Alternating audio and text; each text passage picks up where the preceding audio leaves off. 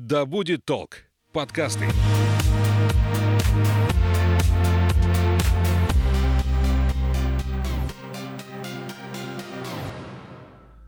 Привет, я Настя, и это подкаст «То не туда». В этом эпизоде говорим о птицах с орнитологом Аней Евсеевой. Мы обсудили, можно ли подкармливать пернатых хлебом, почему желание помочь может на самом деле навредить, и что делать, если вы нашли на улице раненую птицу. Наливайте чай или кофе в свой многоразовый стакан вслушивайтесь.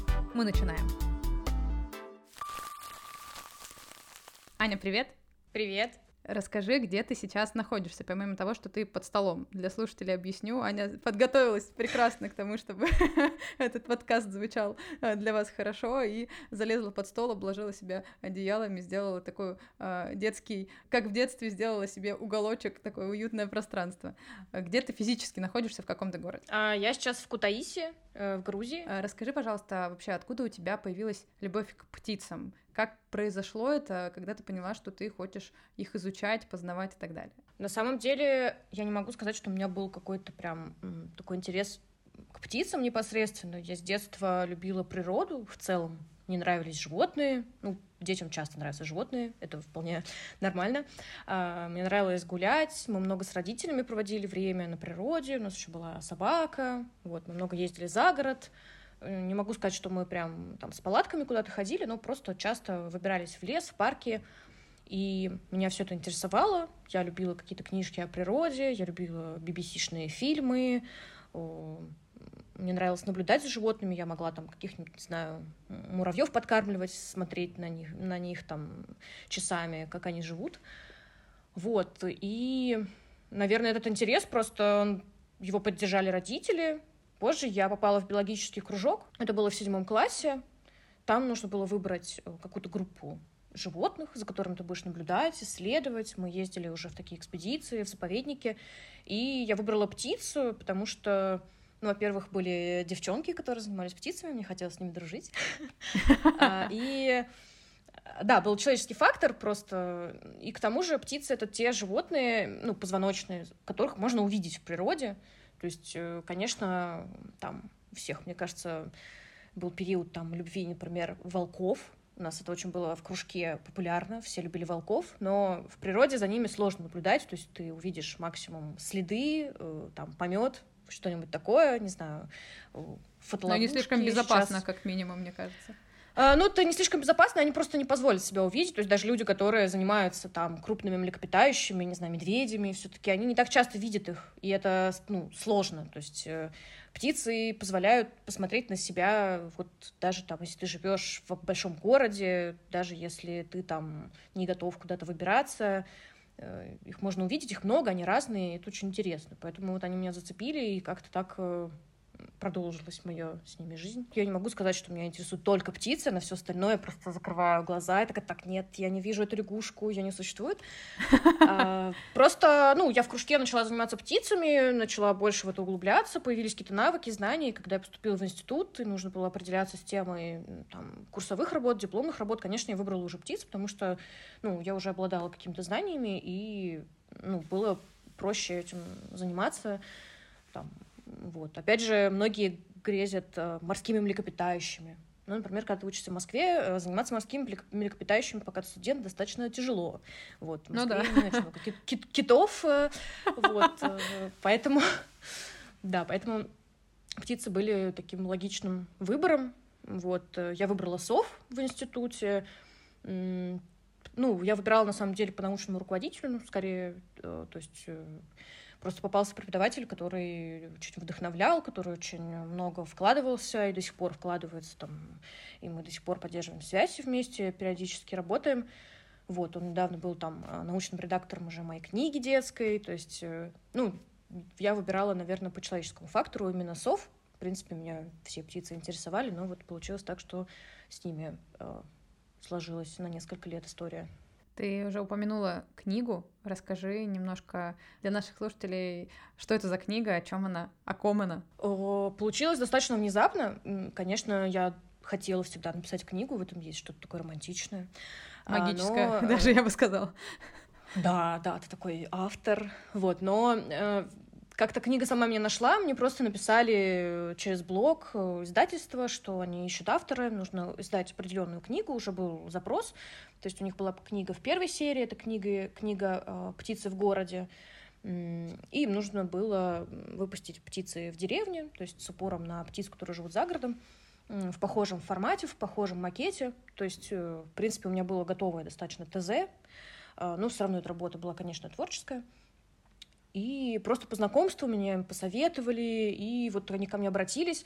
Это было прошлой зимой, у меня был ужасный загруз, э, куча работы, но они еще написали мне и говорят, ну вот, да, такое предложение, все здорово, но у нас месяц. Э, я... Э, Шикарно. Ну, я поняла, что не каждый день делают такое предложение, как-то взяла себя в руки и просто вот уперлась это, конечно, была очень большая работа, очень сложная работа, очень большая работа по иллюстрациям. Мы постоянно были на связи с чудесной художницей Марией, потому что, ну, мне нужно было удостовериться, да, чтобы там все было так, как оно есть на самом деле. Э, книга называется «Птица в деревне», где найти и как узнать. Э, это издательство «Миф». Книжка детская, но на самом деле детская она, наверное, потому что в ней очень много красивых иллюстраций. Вот. Для взрослых обычно на иллюстрациях экономят но мне кажется, что она может быть э, интересна широкому кругу читателей, потому что там есть достаточно э, такие серьезные вещи, просто красивым и понятным языком преподнесенные. Вот поэтому, если вдруг кто-то очень хочет, то советую. Спасибо большое, меня заинтересовало, на самом деле. Она уже вышла? Да, она вышла летом, вот, в принципе, ее можно купить, мне кажется, везде, всякие маркетплейсы, книжные, вот, в общем, она везде есть. Я укажу название книги в описании, чтобы было проще найти и скопировать угу. где-то и поискать в интернете. А мы пойдем дальше. А, расскажи вообще, что эти знания о птицах тебе дают. Как ты со своими знаниями живешь? Э, не знаю, делишься с теми, кто идет рядом с тобой, или прохожим рассказываешь. Смотрите, вот этот голубь, у него то-то, то-то. Да, у меня была буквально недавно такая ситуация. Я была на фотосессии в ботаническом саду, и мы там подошли к водопаду. И там прыгала птичка-оляпка, и я а, девушке-фотографу такая, смотри, это оляпка там, значит, пятиминутная небольшая лекция, такая, ну все, давай, я там стою красиво. Сложно было удержаться. А, Понимаю. Вот, на самом деле, э, я прекрасно понимаю, что не все люди на свете должны быть биологами, но мне кажется, знания о мире, в котором мы живем, любые, не только биологические, они вообще расширяют пространство, которое вокруг нас.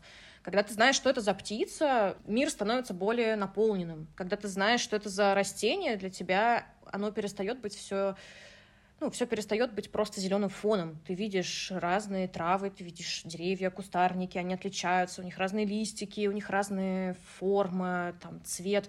Чем больше деталей, мне кажется, тем интересней и тем полноценнее мир. Вот, когда вдруг люди там после моих каких-то экскурсий или даже чтения блога, они пишут, что О, мы начали замечать птиц, их оказывается столько даже вокруг, в нашем дворе, там, мы снегирей-то никогда не видели, а они, оказывается, вот, там, просто нужно было обратить внимание. Это очень здорово, что вот как-то границы не отступают, и объем дополняется.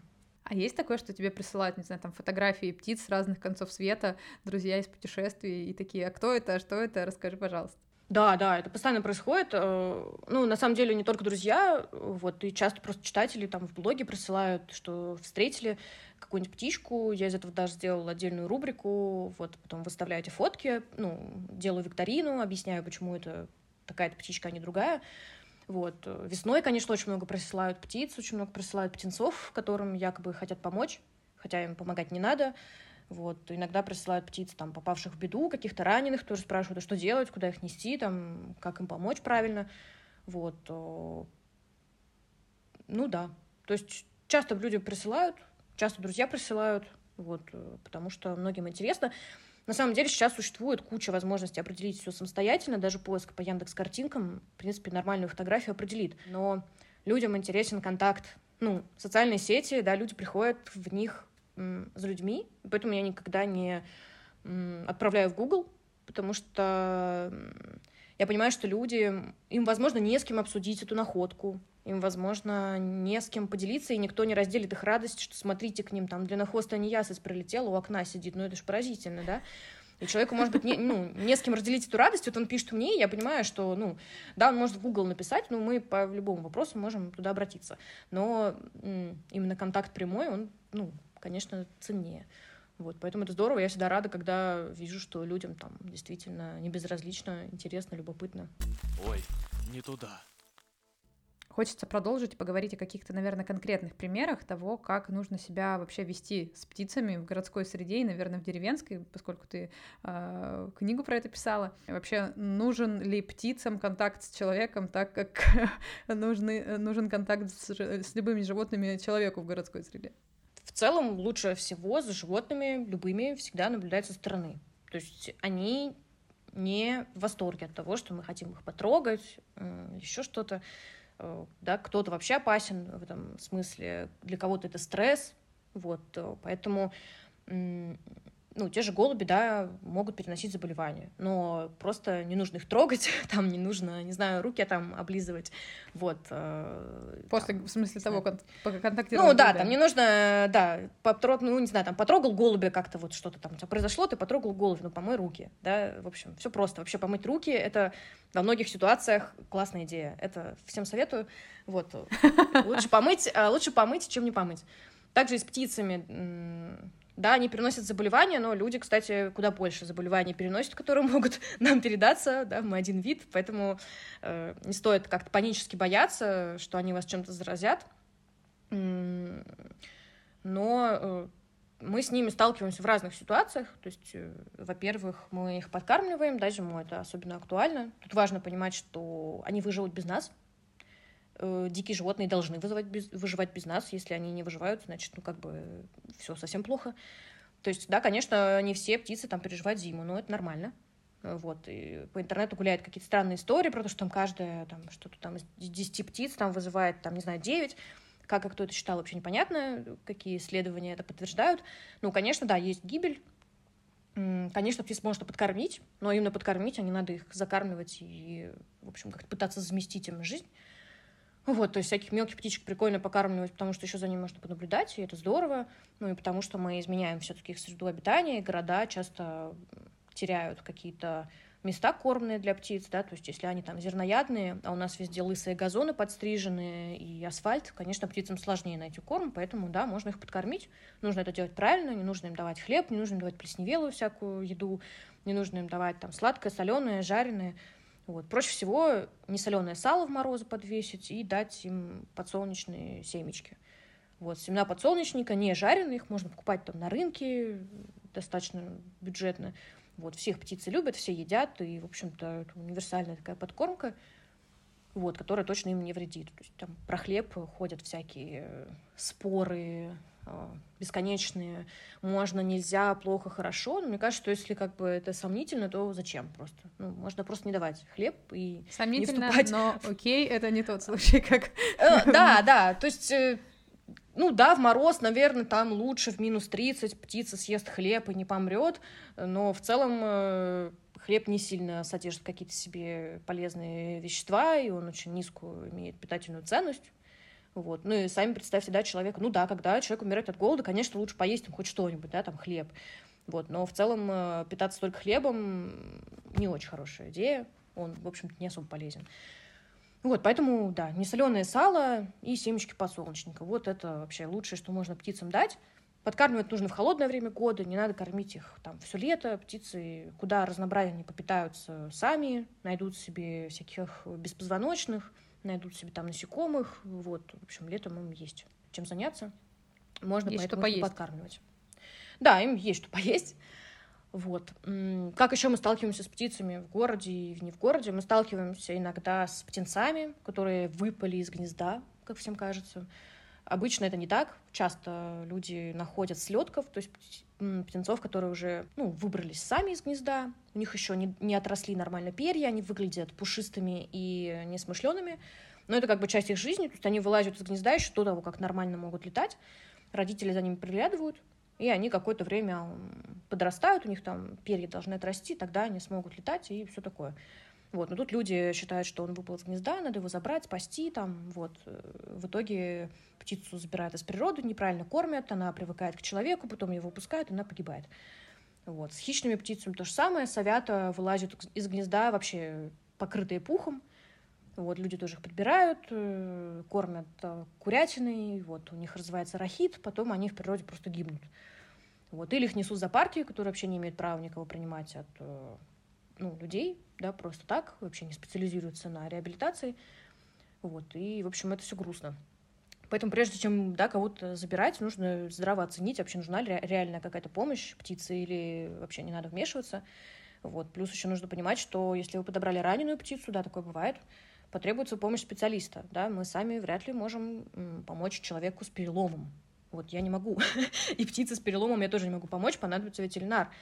А, это может стоить денег. Ветеринары не работают бесплатно. Да, можно птицу передать в центр реабилитации, их можно найти в интернете. Даже если их нет в вашем городе, то там есть волонтеры, бывает, что можно отправить птицу в коробке, передать на реабилитацию, на лечение, но тоже нужно понимать, что центр реабилитации э, не имеет какого-то спонсирования, там, государственных дотаций и прочего. То есть они живут на пожертвования, они живут на свои деньги. Это все волонтерские проекты, и поэтому там пачками собирать голубей отправлять их туда не нужно. Вот э, нужно брать и ответственность на себя. Вот если вы кого-то решили спасти, то, возможно, вам тоже понадобится что-то сделать. Мне еще хочется вернуться к теме подкармливания птиц. А, я где-то читала, видела в интернете, что если хлебом подкармливать, то это вообще ну, вот ты уже сказала, что это малопитательно, но я где-то встречала информацию, что э, дрожжи, которые есть в хлебе, особенно в белом, что они просто как-то там э, создают у птиц ощущение сытости, но из-за того, что они не насыщают, они могут замерзнуть. Так ли это или не так? Ну, я, опять же, не совсем ветврач и не физиолог точно, а, во-первых. Во-вторых, никто не ставил таких прям исследований. То есть как наука работает. Для того, чтобы какой-то иметь факт, нужно иметь исследование, которое может повторить, да, э, с большой выборкой. То есть, условно, мы должны взять 100 птиц, не знаю, три месяца кормить их только белым хлебом, а других птиц кормить там белым хлебом и зерном, третьих там вообще хлебом не кормить, да, и посмотреть, как на них это все повлияет, там, потом, не знаю, вскрыть их там, посмотреть, какие процессы у них в кишечнике идут. Вот, такого никто не делал, э, во-первых. Во-вторых, да, птиц кормят хлебом уток, кормят хлебом, сколько людям мне говорит, что можно чем-то другим кормить, их кормят, но, честно говоря, где-нибудь в Москве кряков не становится сильно меньше. Десятки трупов, уток мы не видим. Хлеб, кстати, еще очень сильно загрязняет водоемы, потому что когда большое количество хлеба кидают в воду, он тонет, утки его не успевают съесть, все это опускается на дно, и просто водоем очень сильно загрязняется, там начинаются всякие бактерии плодиться, всякие микроорганизмы. Э, вот, поэтому тоже в воду кидать вообще не очень хорошая идея. В общем, э, по хлебу сложно сказать, потому что э, как бы все неоднозначно. Да, небольшое количество хлеба никому не навредит, но как каждому человеку объяснить, а вот небольшое это сколько? Вот, э, вот, ну, можно чуть-чуть подсушенного там белого хлеба дать. А как посчитать, что вот один человек в парке уже сегодня покормил птиц хлебом, а второй, как он узнает, что на сегодня лимит уже закончен? Вот, поэтому уткам лучше, не знаю, купить геркулес, вот этой овсянки, ну вот насыпать им, пусть поедят овсянки. Вот, конечно, там пишут, да, можно комбикорма давать, можно давать там запаренную гречку. Я не знаю, я бы не стала запаривать гречку для уток. Ну, если люди настолько, как это, мотивированы, супер. Но просто мне был блин. Вот, можно там им салат дать, ну, тоже не уверена, что там каждый этим займется. Вот, поэтому мне кажется, что проще всего вот овсяночку насыпать просто, они поедят. Вот. А так просто уток становится больше как раз от того, что мы их подкармливаем, и чем мы их больше подкармливаем, тем больше их становится, тем больше они остаются на зимовке, и, в общем, их явно на водоемах больше, чем водоем их может прокормить, потому что они как раз рассчитывают на то, что получат от человека корм. Вот. То есть, получается, человек в этом случае как бы приручил в какой-то да, степени уток, чтобы они оставались в городах зимовать на озерах. Ну, в том числе, да, то есть э, вообще изначально утки перелетные, естественно, все водоплавающие, да, так как э, в норме водоем покрывается льдом, и питаться они никак не могут. То есть там они в основном питаются, фильтруя воду, всяких там ракообразных, каких, какие-то раст... ну, растения, водоросли какие-то, да, там поедая. Вот они могут, ну, в принципе, какую-нибудь рыбку и еще что-то, но непосредственно из воды. Соответственно, зимой им сложно. Они улетают. Но так как в городах и температура повыше чуть-чуть, чем в дикой природе. И есть незамерзающие участки водоемов. и люди подкармливают, то да, есть популяции, которые остаются, никуда не летят и вот живут как бы рядом с человеком. Вот. Особенно, да, там в крупных мегаполисах это очень часто происходит. А это расценивается как э, какой-то этап эволюции жизни э, животных, или это все-таки какая-то деградация больше? Это просто изменчивость, то есть, э, ну, животные разные тоже, они по-разному поступают и по-разному приспосабливаются. Особенно если мы говорим о животных все-таки ну, сложно устроенных, да, птицы все-таки не только руководствуются готовыми какими-то программами, вот, и их адаптации к жизни могут быть ну, по-разному как-то реализовываться, да, то есть э, какие-то кряковы улетают на миграции, какие-то остаются, то есть, ну, это какая-то гибкость, так сказать, вариабельность, вот. То есть просто часть новой нормы какой-то жизни с животным в городской среде. Да, это часть новой нормы, это просто появились новые условия, какие-то новые ресурсы, новые возможности, птицы их в том числе, да, под них как-то подстроились, адаптировались, извлекают из этого выгоду. То есть э, среда меняется, животные тоже как-то могут приспосабливаться к этому, извлекать выгоду какую-то для себя из новых условий. А бывают истории, когда а, ты кому-то что-то советуешь, и человек как-то агрессивно или как-то в штыки воспринимает твой совет, допустим, не знаю, когда ты вот видишь, как э, бабушка кормит неистово уток в парке хлебом. О, да. Ну, я как бы не сторонник какого-то такого агрессивного просвещения и такого навязывания, потому что мне кажется, это скорее в негатив какой-то уйдет. Ну, как бы эта бабушка, она там вот кормит хлебом птичек. Ну, правда, переубедить ее, что это там неправильно, не получится, потому что для этой бабушки хлеб это вообще, да, там всему голова. Всему голова. Вот, и... Да, и как ей объяснить, что это там плохо, как это хлеб плохо, что за вообще ерунда тут э, молодежь придумала. Вот, я не считаю, что надо там спорить с ней, там ругаться, э, как бы, ну ладно, пусть кормят, как бы, что поделать. Вот, но негатив есть, там, например, люди подбирают птицу, и бывает, ты объясняешь, что, пожалуйста, не кормите курицы, не надо совенку, вообще вы зря подобрали его, у него там родители, нужно его вернуть на место, и то, что вы их там не видите сейчас, это не значит, что их нет, там, что там, вы не сможете сами его выкормить, там, надо передать специалистам. Вот, и редко, но бывает у людей негатив, что, ой, ты знаем этих специалистов, да, они там деньги сдерут, ну да, рентген не будут делать бесплатно, как бы это работа. Ветеринар там не может на приеме, да, там сделать все за свой счет, например, или там у клиники взять там препараты. Вот, там часто людям кажется, что центр реабилитации это тоже какая-то, не знаю, корпорация, которая там потом эту птицу продаст или что-то еще. Иногда люди умиляются. То есть вот они подобрали какое-нибудь животное, и им очень хочется сами выкормить, вот понянчиться, потискать и сложно им объяснить, что они навредят, что нужно там только мышами хищную птицу кормить, что если вы там хлебушком воробья выкормите, а потом выпустите, ну, у него не сформируется нормальный скелет, перья, у него страх перед человеком пропадет, и он в природе ну, нормально жить не сможет. То есть иногда людям непонятно, что их желание помочь, оно исходит из эмоций, а не из здравого смысла и не из знания о природе, да, то есть, к сожалению, любить природу, любить там птиц, этого недостаточно для того, чтобы помочь. Потому что часто у нас любовь проявляется там потискать, обнять, укрыть, накормить колбаской. Но э, это плохо для птицы. вот. И, ну, тут нужно руководствоваться, да, желанием помочь, желанием вернуть жизнь э, полноценную, да, дикую. Ой, не туда. Ты несколько раз за время нашей беседы сказала о том, что подкармливать совят э, курицей и курятиной нельзя. Э, хочется, наверное, как-то сакцентировать на этом внимание. Расскажи, почему. Да, это большая боль. Э, совята действительно всех видов сов э, достаточно долго растут, да, вообще хищные птицы, они долго взрослеют, у них достаточно долгий период так называемого слетка. То есть они в какой-то момент вырастают, им уже тесно в гнезде, им уже скучно, они уже могут там лазить, у них достаточно острые когти, клювы, и они обычно вылазят из гнезда, вот там из дупла, и сидят там где-нибудь на ветках соседних, могут спускаться на землю, на кустах сидеть где-то. Ушастые совы, например, часто гнездятся рядом с человеком, так как они занимают гнезда в рановых. Вот, а где-нибудь там в гнезде сороки, на границе там участка около деревни могут э, ну, вырасти, и людям потом попасться на глаза. И люди обычно их встречают днем, вот, родители днем не сидят рядом с птенцами, они могут там охотиться, они могут сидеть где-то спать на дереве, и люди их не видят. Людям кажется, что птенец выпал из гнезда, нужно его спасти, нужно ему помочь, он еще такой весь пушистый, не летает. Вот, хотя так и должно быть. Люди их забирают, а, Люди, конечно, еще насмотрелись, наверное, Гарри Поттера, им кажется, что да, сова это вообще классно. Ну да, да, да. Будет летать, потом возвращаться, есть орешки, вот возвращаться там сама в клетке жить. Вот, это все не так. И дают им, ну, что приходит в голову, ну ладно, сова. Хотя я сталкивалась с тем, что люди дают там хлеб с молоком птицам. Я не знаю, откуда это представление.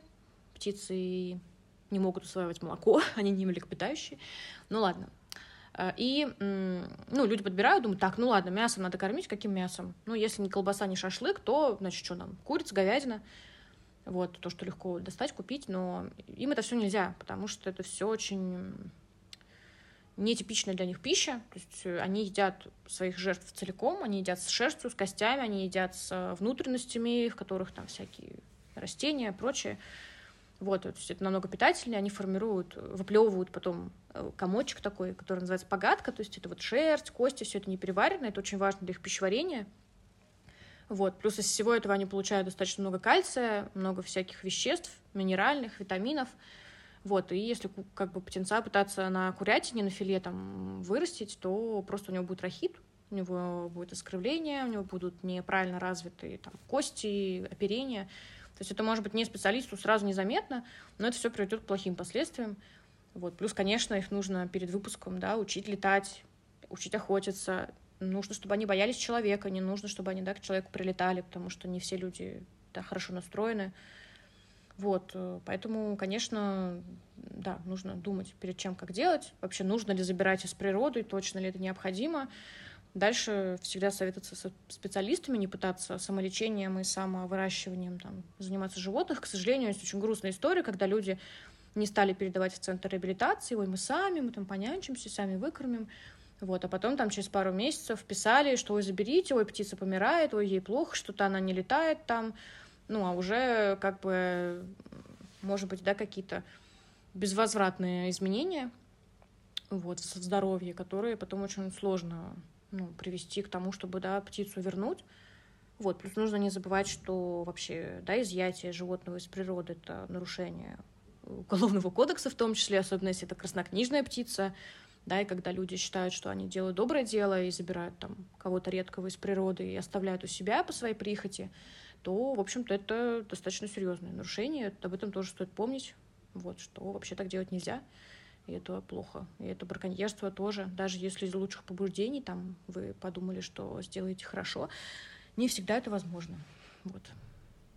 Что делать, если все-таки нашел, не знаю, там раненую, брошенную, упавшую из гнезда птицу? Идти в интернет э, к знающим людям и самому интернету и спрашивать в первую очередь, или звонить специалистам? Какой у тебя совет на этот счет? Ну, во-первых, да, то есть если вы понимаете, что действительно, там, не знаю, птицу вы нашли на трассе, там, или птица действительно там не двигается. Если птица взрослая дается в руки человеку, она точно больна. Птицы не приходят, животные не приходят к человеку за помощью. Животные здоровые боятся человека. То есть если там сова, не знаю, лежит в сугробе, и вы можете ее взять в руки, то точно совершенно у нее либо травма, ушибы, паразиты, инфекции, то есть ей нужна помощь. Даже если вдруг она через там два часа начала вырываться, это не значит, что она излечилась. Скорее всего, она просто собрала всю свою волю в кулак и пытается от вас спастись, потому что вы для нее абсолютно точно не спаситель. Вот, она, ну, бояться будет человек. Просто некоторые настолько ослаблены, что, да, они там дают себя погладить, они там сидят смирно. Это не потому, что они ручные или э, любят человека и благодарны ему за спасение. Нет, просто у них нет сил пугаться.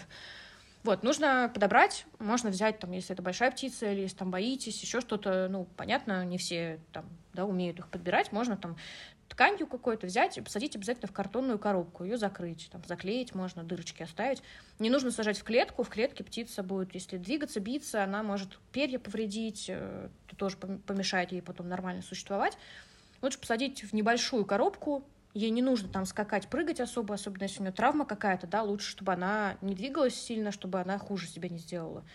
Сажаем в коробку, не нужно пытаться тоже сразу накормить, напоить, Да, вспоминаем, что когда скорая приезжает к людям, она не приезжает сразу с бигмагом и шурмой. Это не первостепенная задача. Можно поискать э, там, ветврачей-орнитологов, кто-то консультирует онлайн. Действительно, не в каждой клинике умеют врачи работать с птицами, особенно с дикими. То есть э, этому не учат в институтах, это отдельная специализация, уже потом человек ее получает. То есть часто, да, там попугая могут вылечить, и то не везде, не всегда, а там, если вы привезете ветеринару там, орла, он, ну, может часто просто не знать, что делать. Может быть, нескольким людям, несколько центров написать, да, не нужно ждать, что за вас все сделают.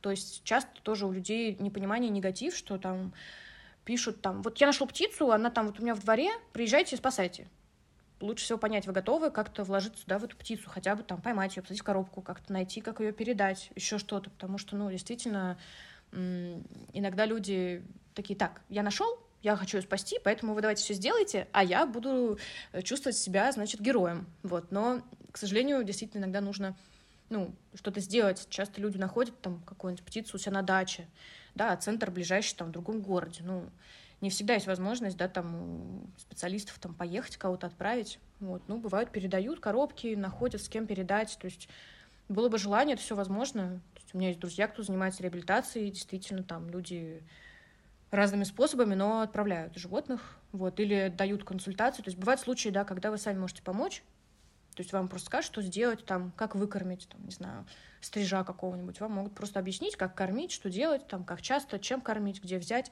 Вот, и вы сами там справитесь с этим. То есть, может быть, и такой вариант. Аня, какие у тебя личные э, какие-то принципы обращений, э, общения с птицами? Ну, наверное, основной принцип — это не навредить. То есть я понимаю, что да, мне может быть любопытно, да, мне может быть хотеться сфотографировать там поближе, э, там, подойти поближе, но это не всегда хорошо для птицы. И когда я, ну, я много работала с, там, с совами, в том числе с гнездами, мы кольцевали птиц, мы там проверяли гнезда, лазили в них. Э, это тоже очень большая ответственность. Даже у специалистов случаются, и они есть у всех, истории, когда птицы погибали по твоей вине, когда при кольцевании погибали птицы, когда там что-то шло не так, когда гнездо разоряли после того, как ты его проверил. Это очень грустно, это неприятно, но это бывает и у тех, кто ну, работает непосредственно с птицами, да, несмотря на то, что там технику безопасности соблюдаешь, ты знаешь, когда можно, когда нельзя, что делать, как делать, но промахи бывают у всех. И нужно это понимать, что особенно если, да, это не какая-то там ну, специализированная работа, а просто ваша прихоть, ну, ваше любопытство, да, то оно не должно быть сильнее, чем безопасность птицы. То есть, да, вам очень хочется заглянуть в гнездо, но нужно понимать, что вы, скорее всего, там к нему привлечете внимание хищников. Вы там, э, ну, дело не в том, что вы там птенцы будут пахнуть человеком и их бросят. Нет, дело в том, что птица испытает стресс. Она может из-за этого оставить гнездо. Она может напугаться. Ваше там шебуршение может привлечь кошку или ворону. Вороны действительно часто наблюдают даже за орнитологами, и потом просто эти гнезда разоряют. То есть, э, ну, можно навредить таким образом, да, можно отогнуть веточку, чтобы красиво сфоткать, окажется, что эта веточка там прикрывала гнездо, и вы его ну, сделали заметным. Вот, там часто люди хотят подойти поближе, чтобы сфотографировать, да, это вообще такая боль, что птиц надо снимать только на телеобъективы, а, и часто вот там, не знаю, где-нибудь на полях э, сидят журавли, и вот хочется там, ну, хорошие кадры, вот там люди идут на пролом, естественно, журавли их замечают, поднимаются, улетают, но, соответственно, да, и кадр хороший человек не получает, и при этом он спугивает птиц, они тратят на это энергию, силы, ну, как бы это плохо. То есть, в первую очередь, нужно понимать, что ну, нужно не вредить своим любопытством, да, что оно не должно быть сильнее, чем как бы уважение и любовь, наверное, да, к природе.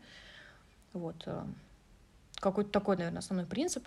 Ну и полезно знать, да, полезно знать биологию вида, почитать про него, а как он вообще живет, а что он там, почему он так себя ведет, а как себя не ведет. Вот это тоже поможет э, не сделать ничего, наверное, лишнего, что ли. Вот. Аня, спасибо тебе большое, что нашла время. Было приятно пообщаться. А я напомню, что сегодня героиней подкаста была орнитолог Аня Евсеева. Любите планету, любуйтесь птицами и не забудьте подписаться на подкаст «Ой, не туда». Еще услышимся. Пока-пока.